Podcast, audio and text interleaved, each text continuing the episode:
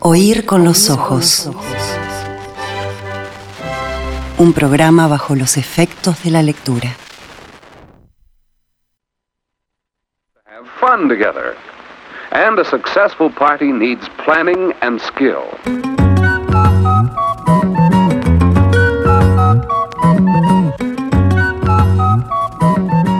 Miembros de la orquesta.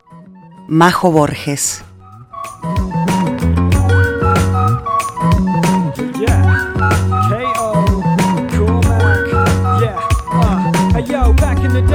Was just a little midget kid, always playing stuck in the mud and chucking stickle bricks, little bit rowdy. Sofas where you found me on a Saturday, throwing up the.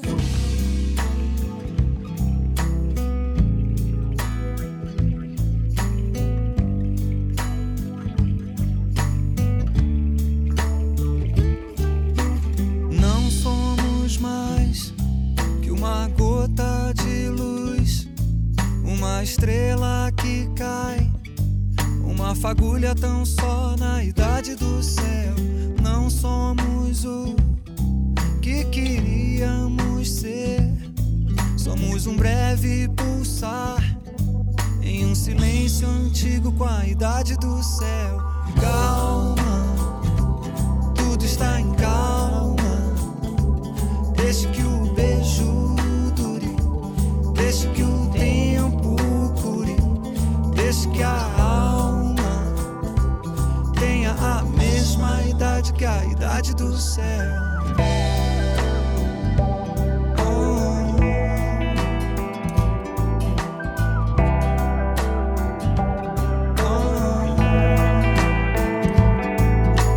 Não somos más que un puñado de mar.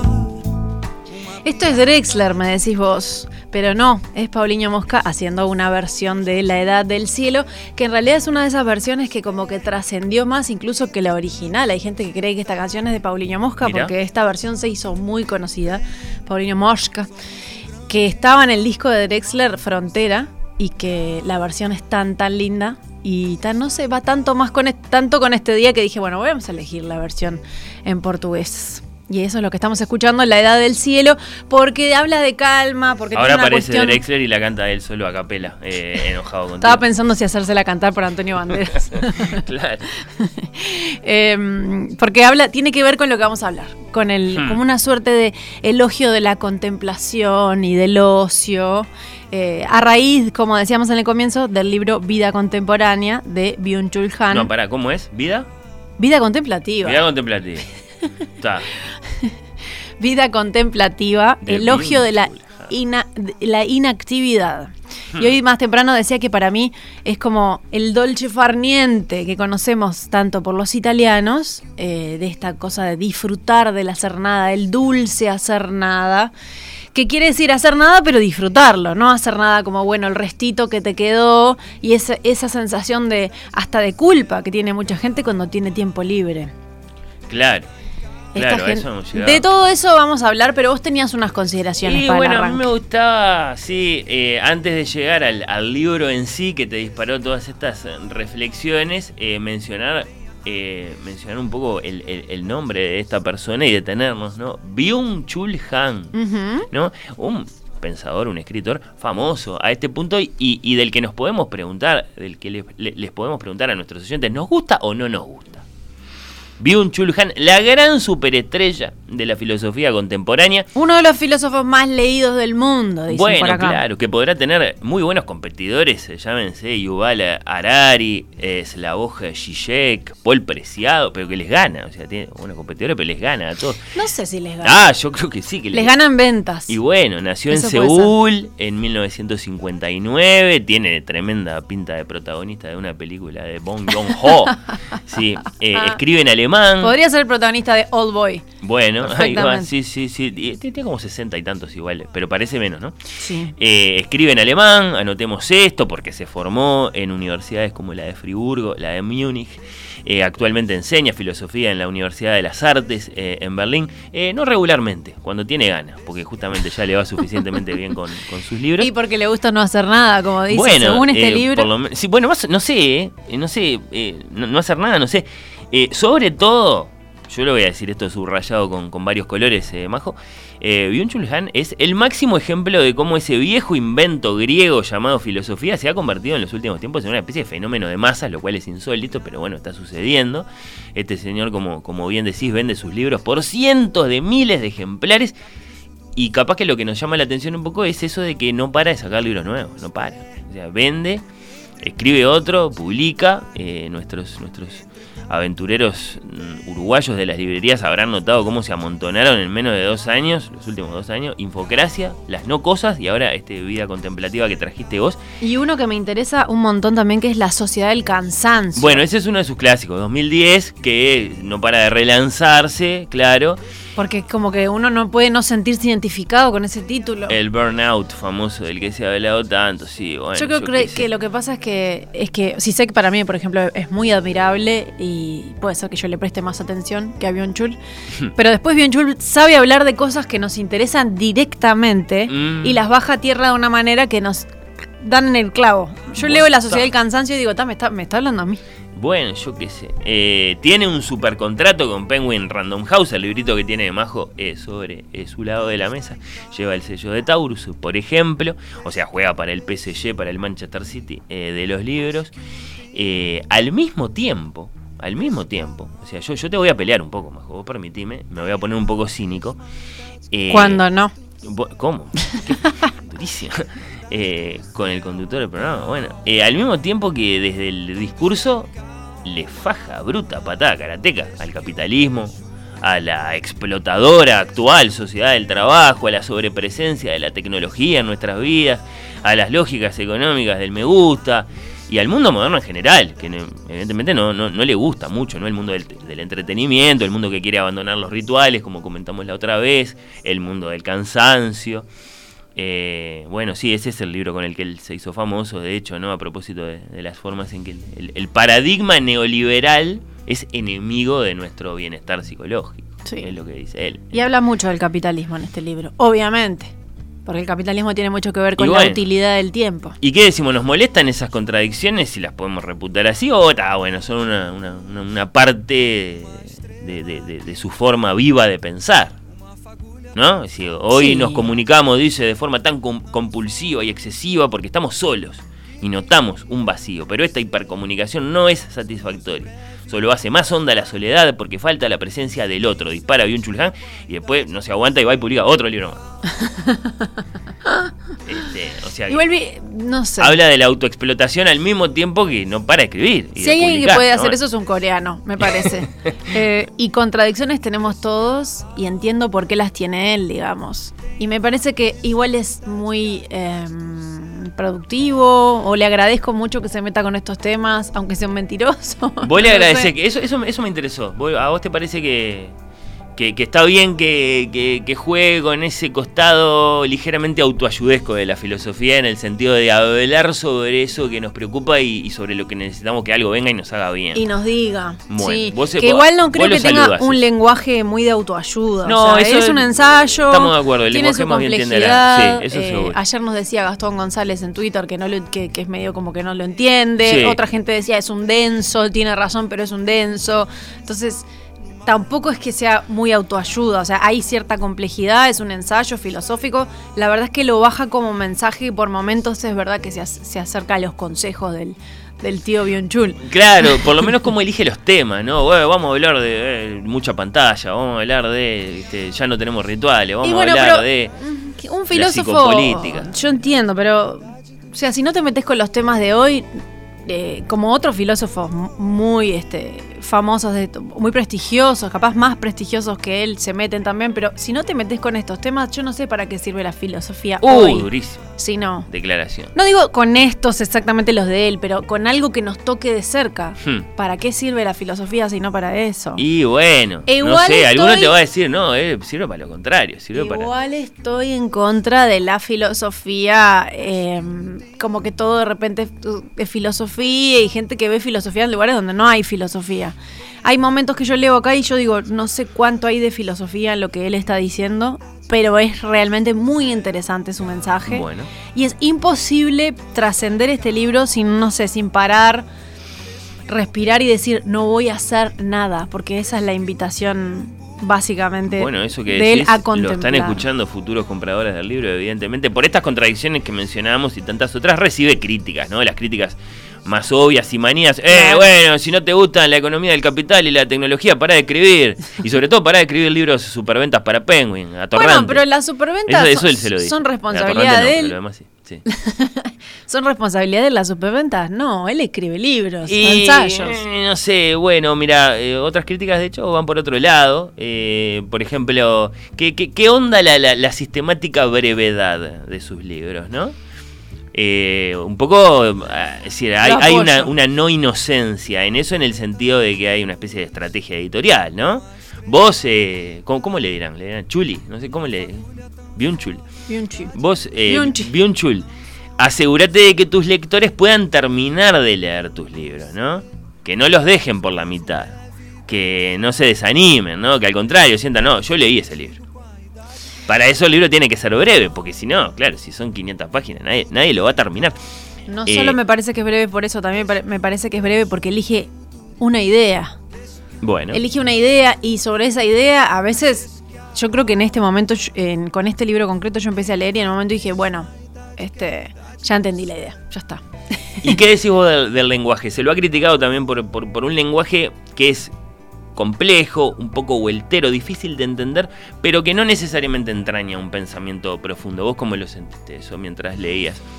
¿Te pareció auténticamente hondo, no conducente a- hacia, hacia Mm. cuestiones que no se nos van a ocurrir de primera, sino que hay que No, meterle... en este caso no, Bueno, no me parece tan, tan complejo, me parece unas reflexiones interesantes que son casi una invitación. Y en ese sentido capaz es un bueno... llamado, ¿no? Como decías Claro. en, en los titulares. Bueno, lo un rebanco al no.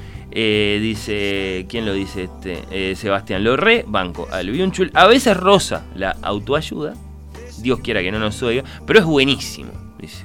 ¿No? Él está. Me pasa lo mismo. eh, sea, sea lo que sea lo que queremos discutir eh, sobre él y sobre sus libros, lo cierto es que la experiencia de la lectura deriva en esto. En que Seba, por ejemplo, que es uno de nuestros eh, oyentes lectores más eh, refinados, lo rebanca. Yo también, ¿eh? Vos también, sí. Y, y es Vos como, lo venís como conociendo te digo, en el último tiempo. claro, sí, la primera columna que hice acá la hice Claro. sobre los rituales y me pareció, ese me pareció incluso más, más hondo, más como a, a cosas que yo no había pensado habitualmente. Esto sí lo he pensado, yo tengo una defensa acérrima del dolce farniente, Hmm. creo que tengo la capacidad de disfrutar del no hacer nada, que es algo difícil y, y es algo de lo que me jacto. Entonces, cuando vos me contaste que estaba, dije, yo me puedo meter con este libro y con este tema porque a mí me gusta mucho. Y mm, me pasa lo mismo, a ver, yo podemos criticar lo que sea, pero si te dejó una idea interesante, dos, te cambió algo en la manera de pensar, para mí ya vale, es como cuando te digo que las películas donde me dejen una idea Una idea. interesante, una, que yo diga, en, de esta película me quedé pensando en esta idea, para mí vale, ya valió ir a verla y vale la película. En este caso, tiene súper valor para mí. Bueno, por cierto, recibe muchísimos elogios también. eh, a muchos lectores les abre puertas este autor.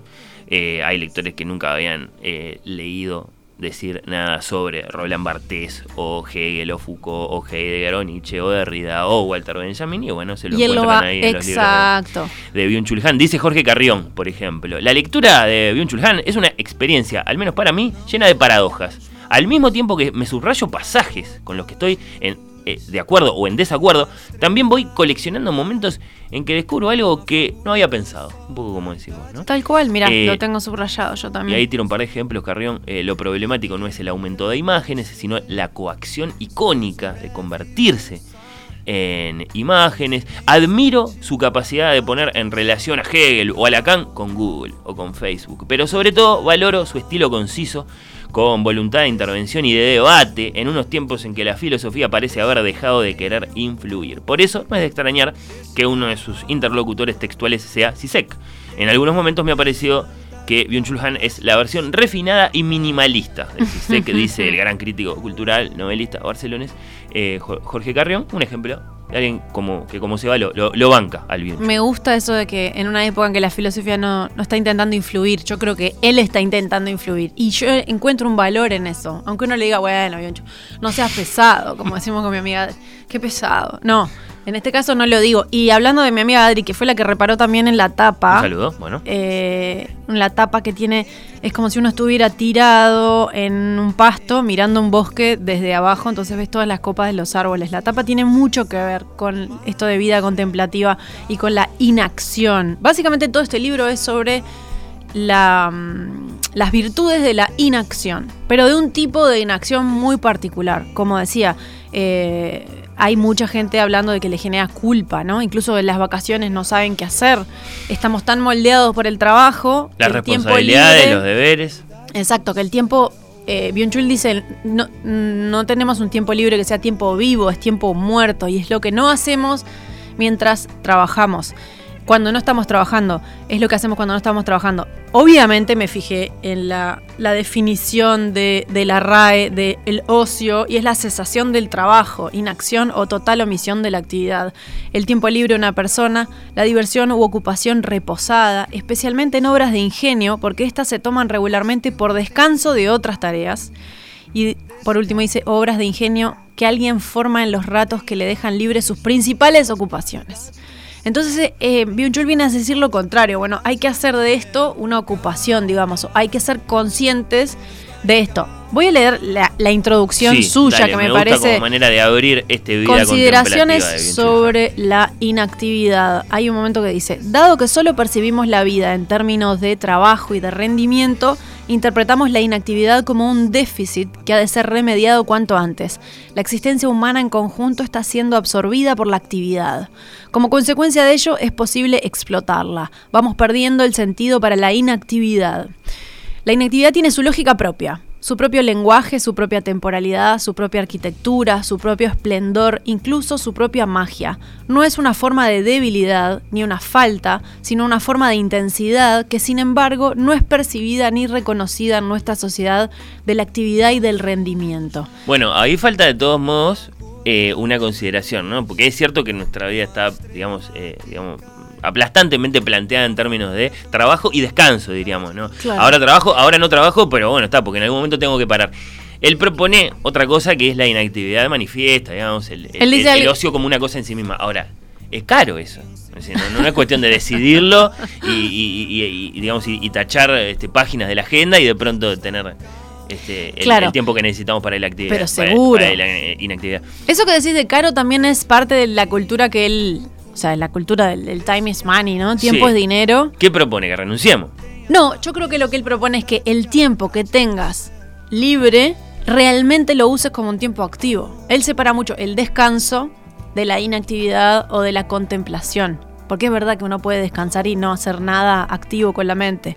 Y él dice que sole- estamos, estamos tapando y llenando de actividades, incluso el descanso, incluso, o sea, no hay contemplación porque vos estás tapando con, bueno, series, eh, cosas que tenés que hacer, las cosas pendientes, la lista de cosas pendientes. Tengo mucho para hacer, se llama un espectáculo de humor que vi hace poco, que es como, tengo tanto para hacer, tengo tanto para hacer, siempre tenemos cosas pendientes. Bueno, yo creo que lo que te llama es que el rato que tengas libre, realmente pares.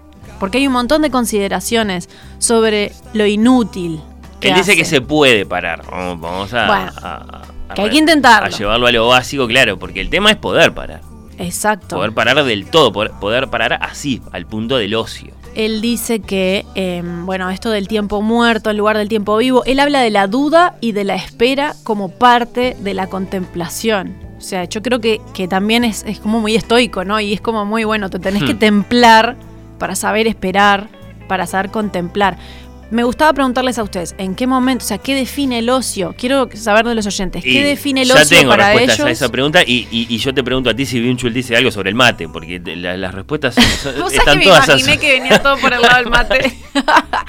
bueno, ¿Dice algo sobre, sobre compartir el mate de Byung-Chul Han? Tengo una, no. tengo una segunda pregunta, que es Sí. ¿dónde encuentran el ocio y la contemplación? Que él tiene unas cuestiones sobre la naturaleza, por ejemplo, en la playa, por ejemplo, en la ruta. Vamos a Hmm. cerrar con una canción que es toda contemplación en Ah, una qué ruta. lindo. Solemos detestar los traslados muy largos, pero en esos clases de traslados es cuando más contemplamos, cuando más miramos para afuera y no tenemos nada para hacer, si es que no estamos mirando el celular, por ejemplo. Escuchando música, realmente no hacer, haciendo nada y parando la cabeza. Dos eh, respuestas se repiten: mate y jubilación. o sea, en la vida corriente, eh, tenga uno la edad que tiene, eh, para los uruguayos al menos, parar, el ocio, la inactividad son sinónimos de mate. Y después, bueno, claro, eh, por cómo están organizadas política y socialmente nuestras vidas, el tiempo del ocio es el tiempo que viene después del trabajo, es decir, cuando uno se retira.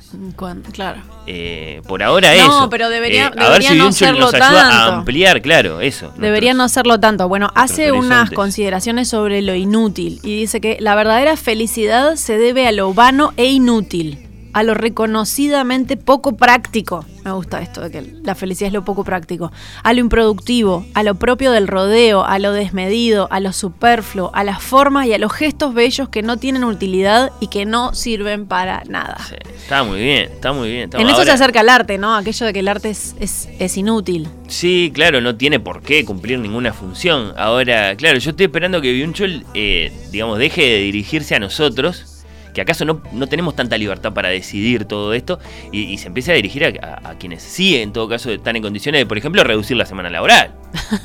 Pará, pero no es un político, es un filósofo. Bueno, pero si lo que él quiere Bueno, viste que es se está haciendo en es otros que nos lugares del mundo. a través del ocio, lo cual me parece muy bien.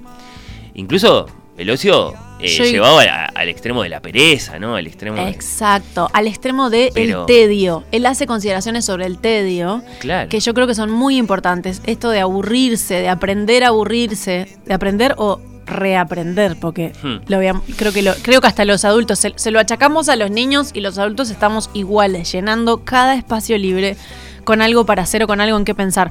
Y él habla del dormir y del tedio. Dice, tanto el dormir como el tedio son estados de inactividad.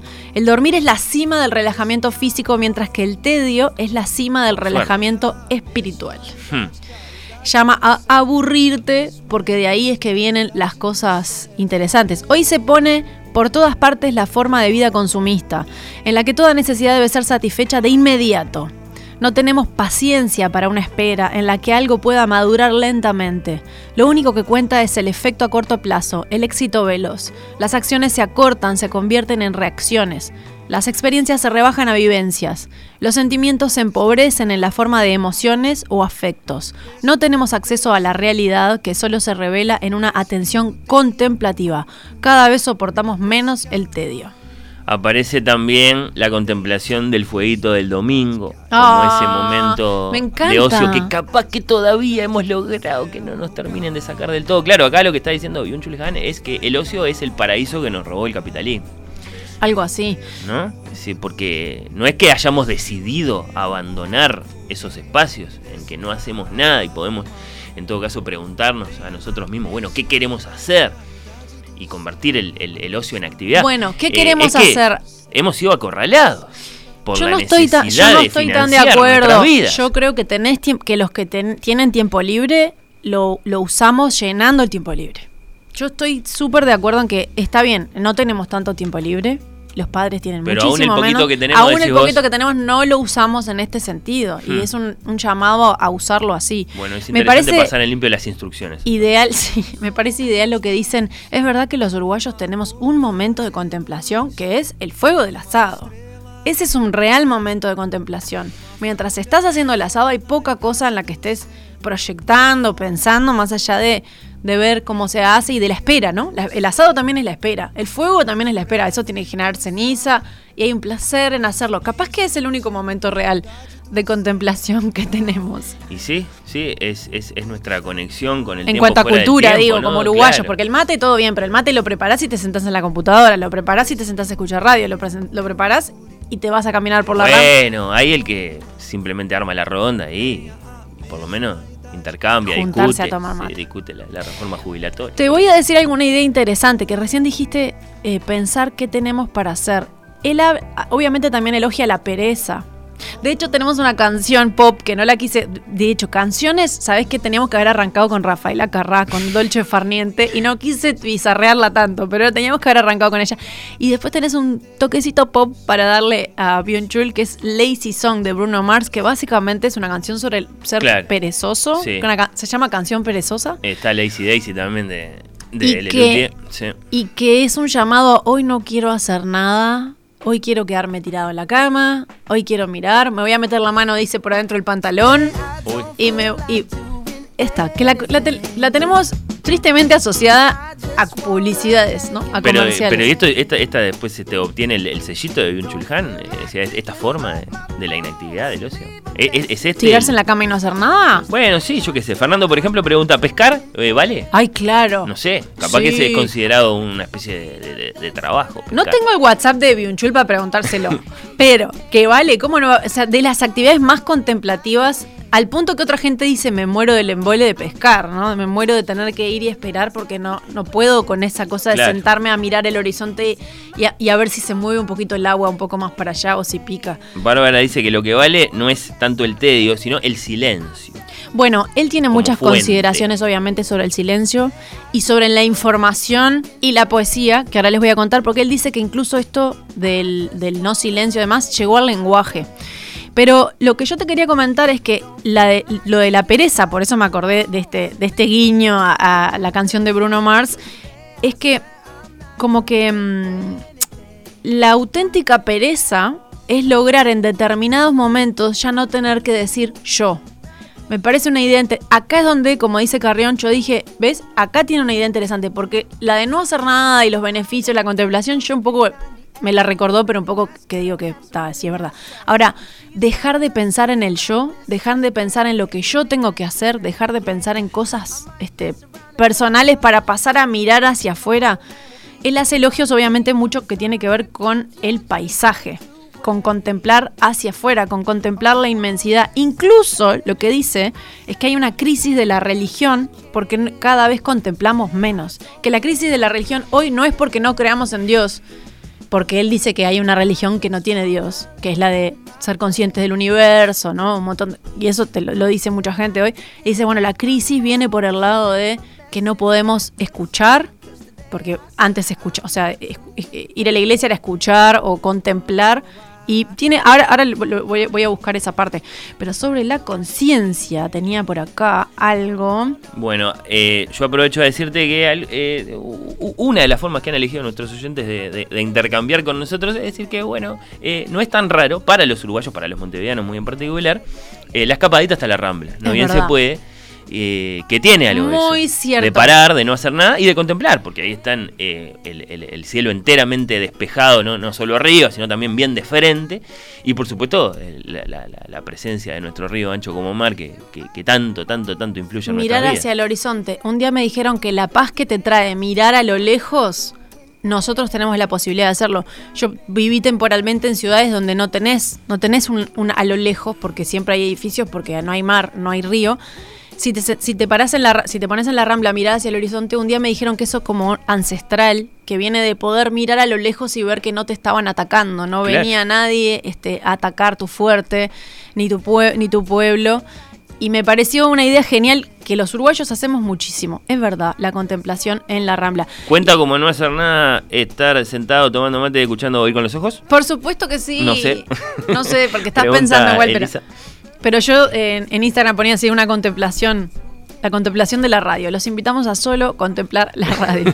bueno, acá lo que dice sobre la conciencia es, solo en la inactividad nos percatamos del suelo en el que pisamos y del espacio en el que nos hallamos. La vida se pone en modo contemplativo y vuelve a montarse sobre su secreta razón de ser. Es lo que car- caracteriza a los niños, dice. Acá defiende a los niños como los que verdaderamente este, predican esto. A los niños pequeños, quienes realmente brillan en la inactividad. Los niños pequeños están atravesados de una vida de inmanencia que es pura potencia e incluso beatitud a través de los sufrimientos y las debilidades. Y la potencia absoluta, dice, de la inactividad. Decíselo a la niña que vive dentro de mi casa, a ver si para un poco. Eh, eso está muy bien, de todos modos. Majo tiene cubierto de papelitos amarillos su edición, su ejemplarcito de vida contemplativa de Byung Chul Han. ¿Te podés guardar un par de papelitos amarillos para después de la pausa? ¿Cómo no? Eh, yo me guardo a mi vez eh, mensajes de nuestros oyentes que están muy entusiasmados eh, con este asunto, al mismo tiempo que están tratando de parar un poco y de no hacer nada, bueno, se entusiasmaron. Ahora están escuchando hoy con los ojos, toman nota, ya están pensando a qué librería van a ir a comprarse el libro de Byung Chul Han. Eh, no sé si está funcionando esto, ya Me seguimos. encanta. Yeah, I might mess around and get my college degree. I bet my old man will be so proud of me. But sorry, Pops, you'll just have to wait. Oír con los ojos. Oír con los ojos. Temporada 7.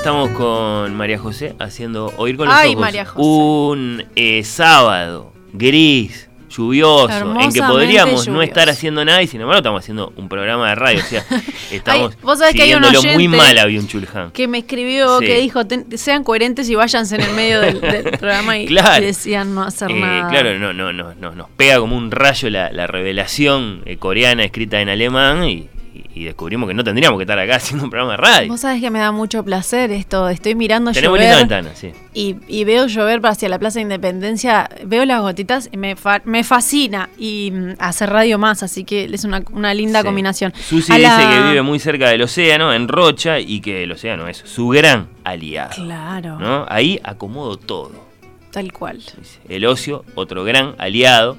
Y buenas ideas las de ustedes. Gran tema y gran programa. Saludos. Estábamos hablando fuera de la pausa de los lugares en los que uno paga por no hacer nada, ¿verdad? Y que eh, yo pensaba en el agua. El agua es un lugar que invita a la- al dolce farniente, a la contemplación y a la conciencia de algo superior o al nada, nada, nada mismo. El agua, la Y porque piscina no podés llevar el celular a la piscina. o el mar. No, pero hay algo que te vuelve a. Capaz que es, es una cuestión de volver a la, a la- a la matriz.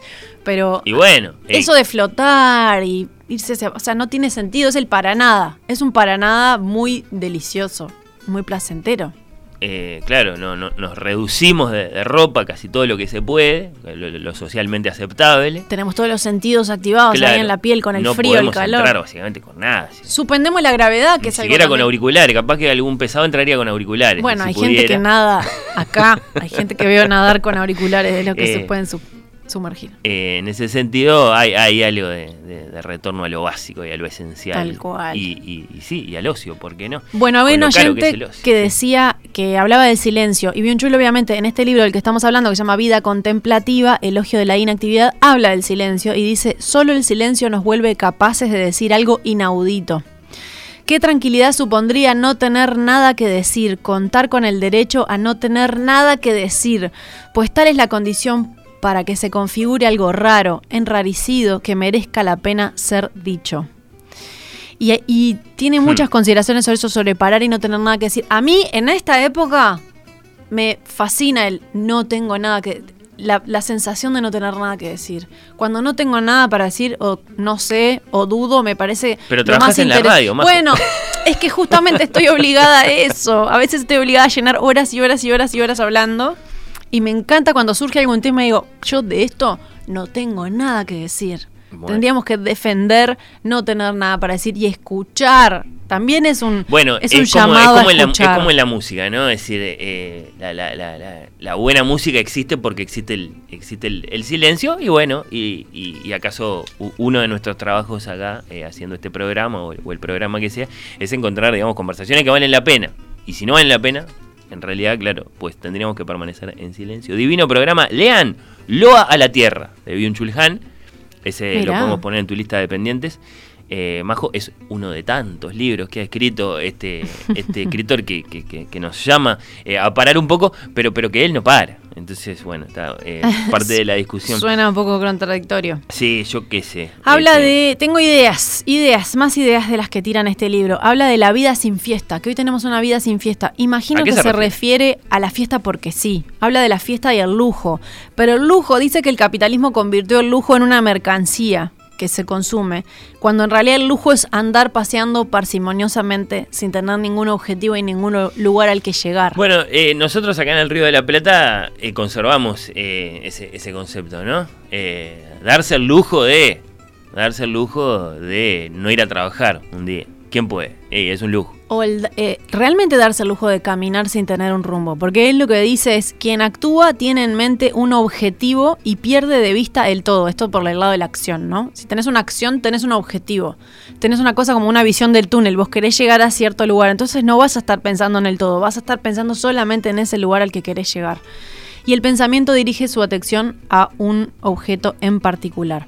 Hmm. Y después, como les decía, se mete con bueno, primero con la fiesta, supongo que lo que les decía de- del, del lujo y de la fiesta, dice que no hay revoluciones en este momento porque no tenemos tiempo para parar y para pensar. Se mete con, el con, la, con la poesía, porque dice lo O siguiente. sea, nos trató de, de Araganes al extremo de, de bueno, está. Este, Ni siquiera tener una fiesta porque sí. No, digo, no, no hacemos la revolución no porque no porque no, no porque nos falten desacuerdos con las formas en que nos gobiernan, sino porque porque se nos caen, Eso- digamos. Porque la- la- porque arrastramos eh, nuestro, nuestras ideas revolucionarias. Sí. Claro, me interesa este, la idea sobre la poesía, porque ¿Y es una qué, Chuján? separación. Ahora me, me calentó. Bueno, sí, sí. Vos estás de punta con Bionchul. Pues, publicando en Penguin, ¿no? Quiere, quiere que salgamos a hacer la revolución y dice que no la hacemos por Araganes. Bueno, está, No, porque no tenemos tiempo para parar y pensar. Llueve más fuerte en este momento, así que eh, disfruten de lo que está pasando afuera también. Me gusta lo que dice de la información, que dice, la información es la forma de actividad que tiene el lenguaje. Recuerden que este libro es todo actividad versus Sí, sí, inactividad. sí, sí. Entonces lo que dice es que la actividad del cerebro y del lenguaje es la información. Por el contrario, la poesía suspende el lenguaje entendido como información.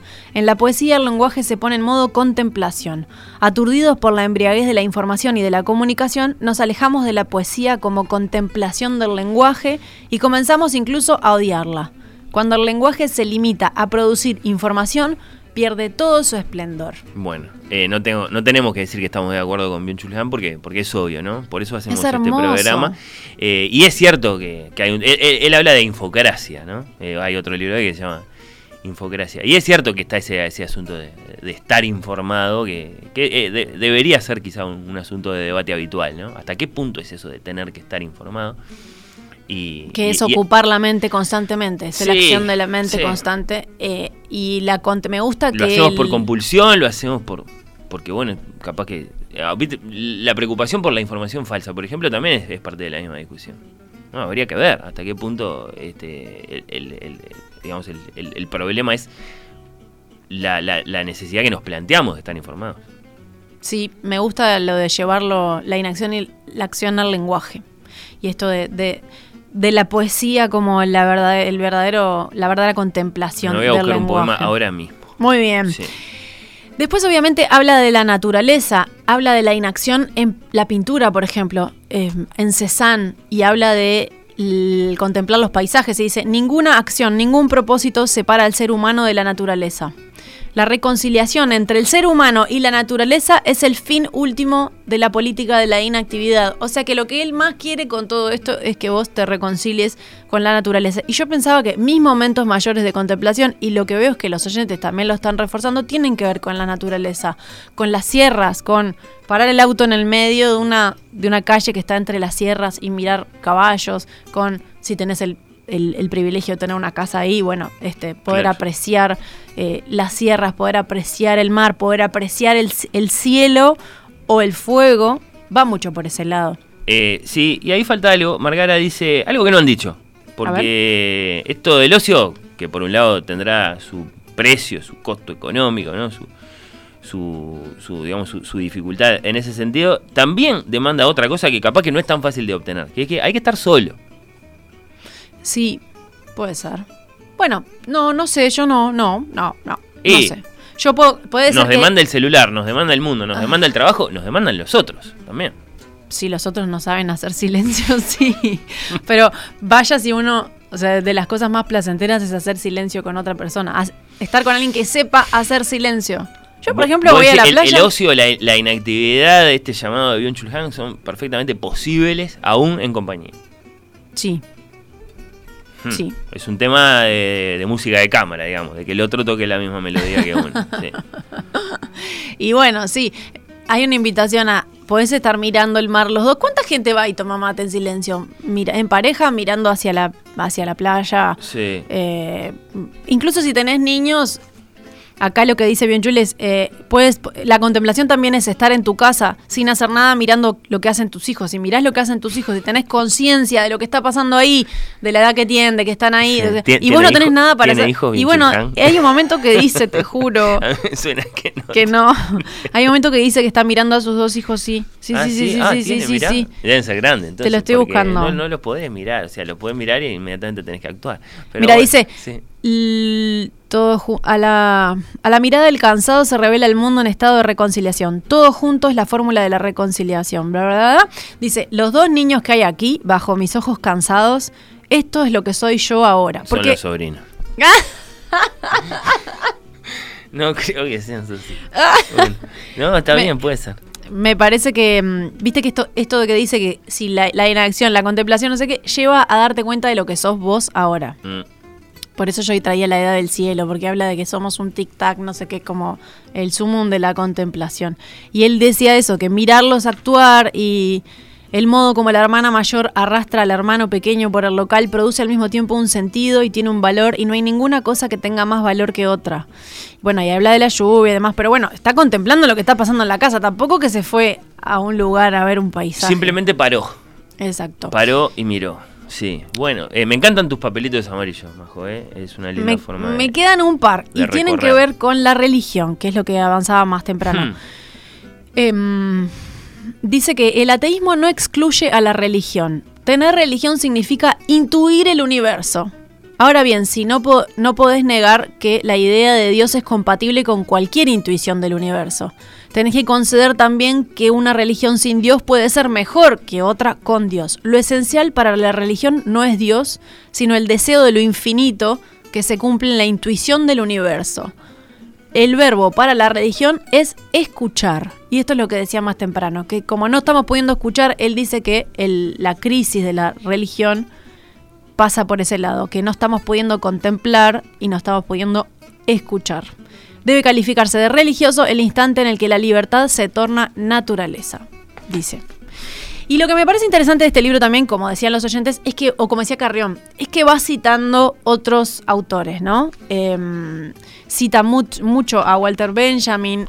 Se alimenta. Hay una, una, una parecido con el flaneur, este sujeto, ¿no? Que tenía todos los sentidos agudos que le permiten descubrir lo no dicho de la ciudad, los objetos, los ojos abiertos, los oídos preparados. Esta Ah. figura del flaneur. Parece armado esto, porque vos sabés de qué va a hablar eh, y ahora el sábado que viene, de caminar, de eso, del planar. Bueno. Así que, eh, sí, sí, sí, sí, sí.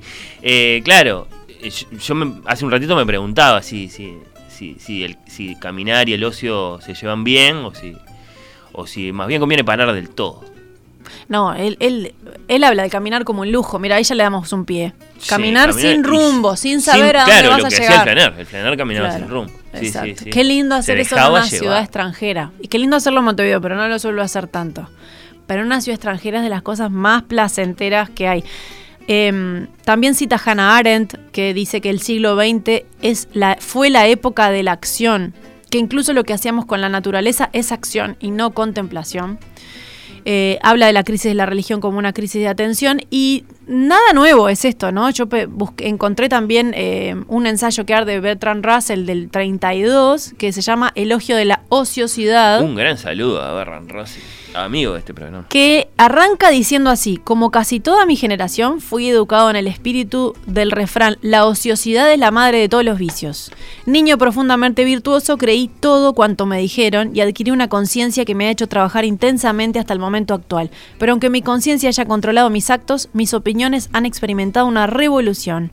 Creo que se ha trabajado demasiado en el mundo, que la creencia de que el trabajo es una virtud ha causado enormes daños y que lo que hay que predicar en los países industriales modernos es algo completamente distinto de lo que siempre se ha predicado. Eso lo dice, así arranca eh, Elogio de la ociosidad de Bertrand Russell. Eh, vos me decís truco, porque ¿qué dijiste 1900? 32. Sí, yo te digo retruco. A ver. Eh, 1890. precisamente ahora que todo el mundo está obligado a emplearse en alguna profesión lucrativa y se entregan a su desempeño poseídos por algo que no se aleja mucho del entusiasmo, llega un grito desde el partido de la oposición que se siente satisfecho solo cuando tiene lo que quiere, que gusta de mirar y disfrutar y que nunca hace acá. Eh, ascos a cierta dosis de bravuconería y fanfarronada. Este es el comienzo de la apología del ocio de Robert Louis Stevenson, que también estaba muy preocupado por, porque, no, Hermoso. porque no parábamos.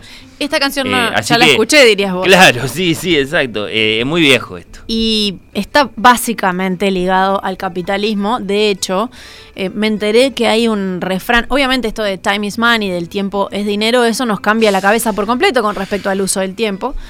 Y eh, me enteré que hay una frase, un refrán en inglés que es Satan loves to find things for people to do o idle hands are the devil's playground, como las manos ociosas son el patio de recreo del diablo. Todo esto era básicamente no, no estés sin hacer nada porque algo malo vas a, vas a terminar haciendo.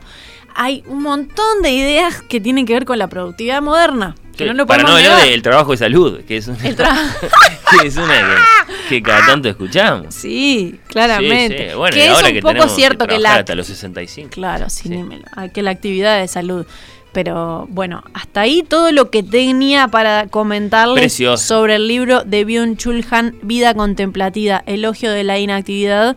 Elegí una canción para retirarnos que tiene que ver con la contemplación, pero no sé si hay mensajes de los oyentes. Bueno, sí, vamos a saludar eh, a Tatiana, a Nico, a Daniel que aportaba algo muy lindo eh, a propósito de contemplar eh, el horizonte. Por ejemplo, nosotros acá los montevideanos en nuestra rambla, Milton Schkinka decía que mirábamos a lo lejos el horizonte porque muchos de nuestros ancestros venían de lejos y era una forma de conectarnos con ellos. Qué lindo. Eh, y bueno, así para Araceli, eh, ¿cómo se llama esta oyente? Esta se llama Analia, que nos recomienda un libro de Italo Calvino, Palomar.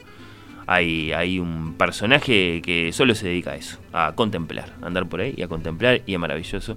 No lo dudamos, bueno, gracias a Fernando, eh, a Silvana, que se pregunta por vida contemplativa si valdrá la pena, si no valdrá la pena. Dice, capaz que sí, cuando me jubile. Está, está muy bien. Gracias en serio eh, a todos. Creo eh, que la invitación es no esperar a jubilarse, ¿verdad? Para hacer esto. Claro. Porque después además te va a aburrir la contemplación. Hay que hacer un equilibrio. Sí, sí. Hay que ver si se puede y si se puede, La intentar. contemplación, hacerlo en Y si se puede intentar. Bueno, gracias, eh, Majo. Gracias, Guión Chuleján. Ya te voy a dar pie para esa canción. Antes, bueno, cerramos este Oír con los Ojos de sábado 25 de marzo. El primer Oír con los Ojos del otoño. Quiero decir, lo dije en el comienzo, que lo digo en el final. Ya se vienen nuestros compañeros de Partido Clásico. Antes, la invitación para nuestros oyentes. Porque, ¿qué dije yo que iba a pasar en esta séptima temporada nuestra?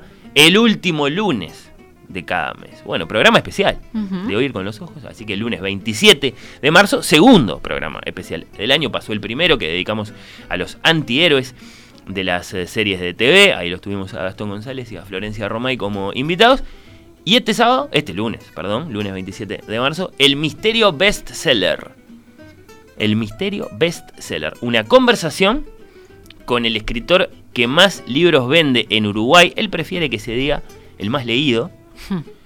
El carácter de sus libros, su relación con el mundo editorial, su condición de autor polémico, el cuestionachu.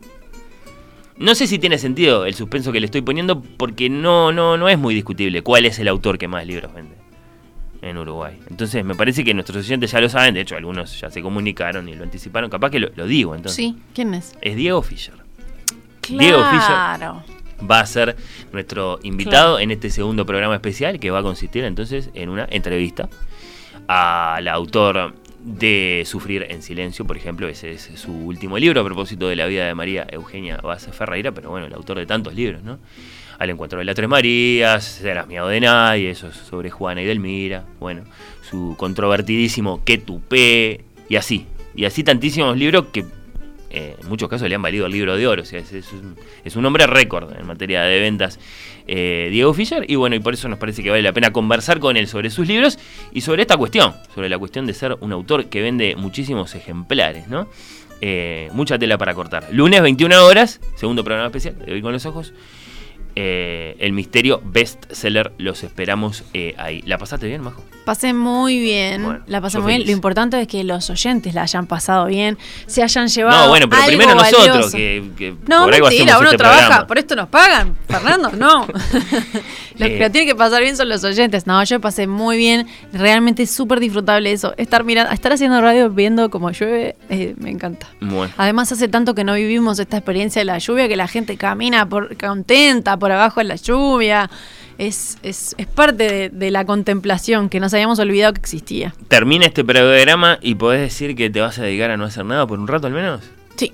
¿Sí? Bueno, bien por Hoy vos. puedo. Bien por vos. Hoy puedo, así que me voy a dedicar a no hacer vos, nada sí, por un, sí, un sí. buen rato. Igual es un equilibrio, ¿no? Entre el no hacer nada y, por ejemplo, en mi caso, contemplar algo que tenga que ver con arte. No sé si no voy a ir al ballet esta noche. Así que Bueno. este, es un equilibrio. Eh, la tregua, ¿no? Sí. La tregua, exacto. Eh, arrancábamos con una canción que era La Edad del Cielo, la versión de Paulina Mosca de la canción de Drexler que decía No somos lo que quisiéramos ser, somos un breve tic-tac o un breve latir en un silencio antiguo y creo que tenía que ver con la contemplación y me fui a pensar, bueno, ¿qué canción habla de, tiene algo de contemplación? Y me vino a la mente la canción Amanece en la Ruta, que eh, conozco por Fabiana Cantilo, pero que en realidad es una versión de una canción de una banda argentina que se llamó Suéter de 1984. El autor es Miguel Zabaleta. Y lo que me pasa con esta canción es que creo que en esos traslados y en la ruta son grandes momentos de contemplación y ella va ahí diciendo amanece en la ruta, no me importa dónde estoy, después dice esos árboles tienen contornos, darme cuenta es tan hermoso, es básicamente la superconciencia y el tipo estoy acá, ¿Hay que ser el acompañante o se puede ir manejando también y, y cuenta? No cuenta, ella va en un, ella va como en un, como en un ómnibus mirando para Bien. afuera, supongo que es, o sea, el que lo escribió es un ómnibus de una Abandonarse a la ventanilla. Abandonarse a mirar el entorno, que es Hmm. básicamente la eh, contemplación de la que habla Byung-Chul Han. Así que con esta Así que canción... sáquense los auriculares si por ejemplo nos están escuchando camino, yo qué sé, vale esto, lo que sea, y déjense llevar, ¿no? No, no, escuchen a Fabiana. Escuchen esta hermosa versión de Fabiana Cantilo de Amanece en la Ruta. Gracias Valentina Fuster, hasta el sábado que viene, gracias a todos.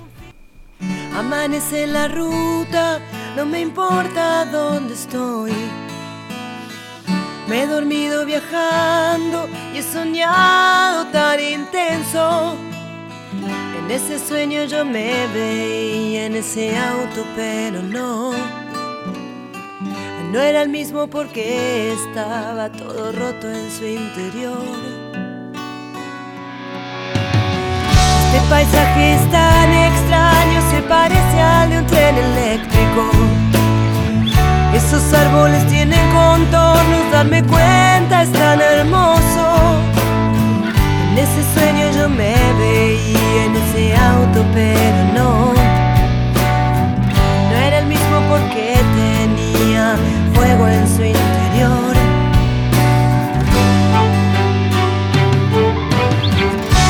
medida que aceleramos, mis recuerdos me estremecen. Y en un soplo veo proyectado como un film toda mi vida. Ya no sé si el cielo está arriba, abajo, dentro de mí. Y aunque el paisaje sea tan extraño, creo haber estado aquí.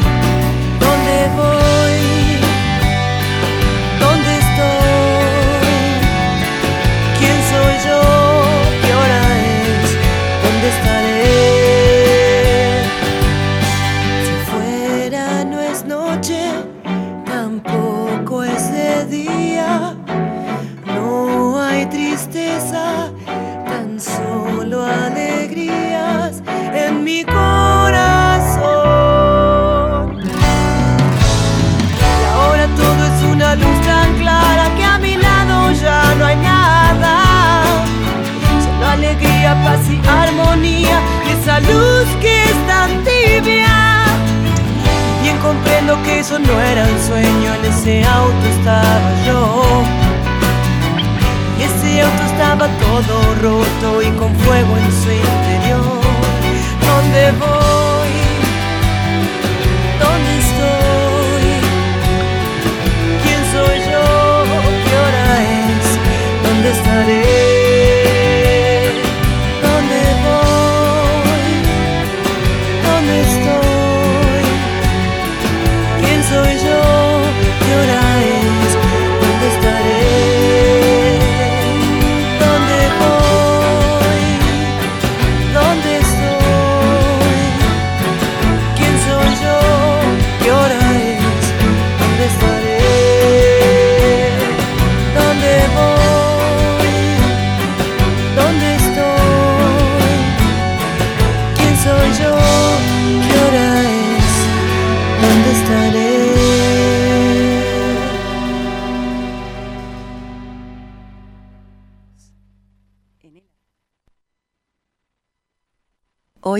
Los ojos.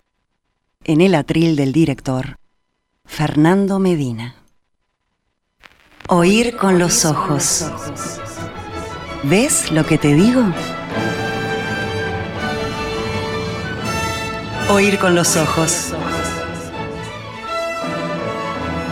¿Ves lo que te digo?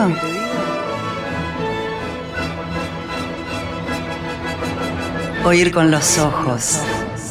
¿Ves lo que te digo?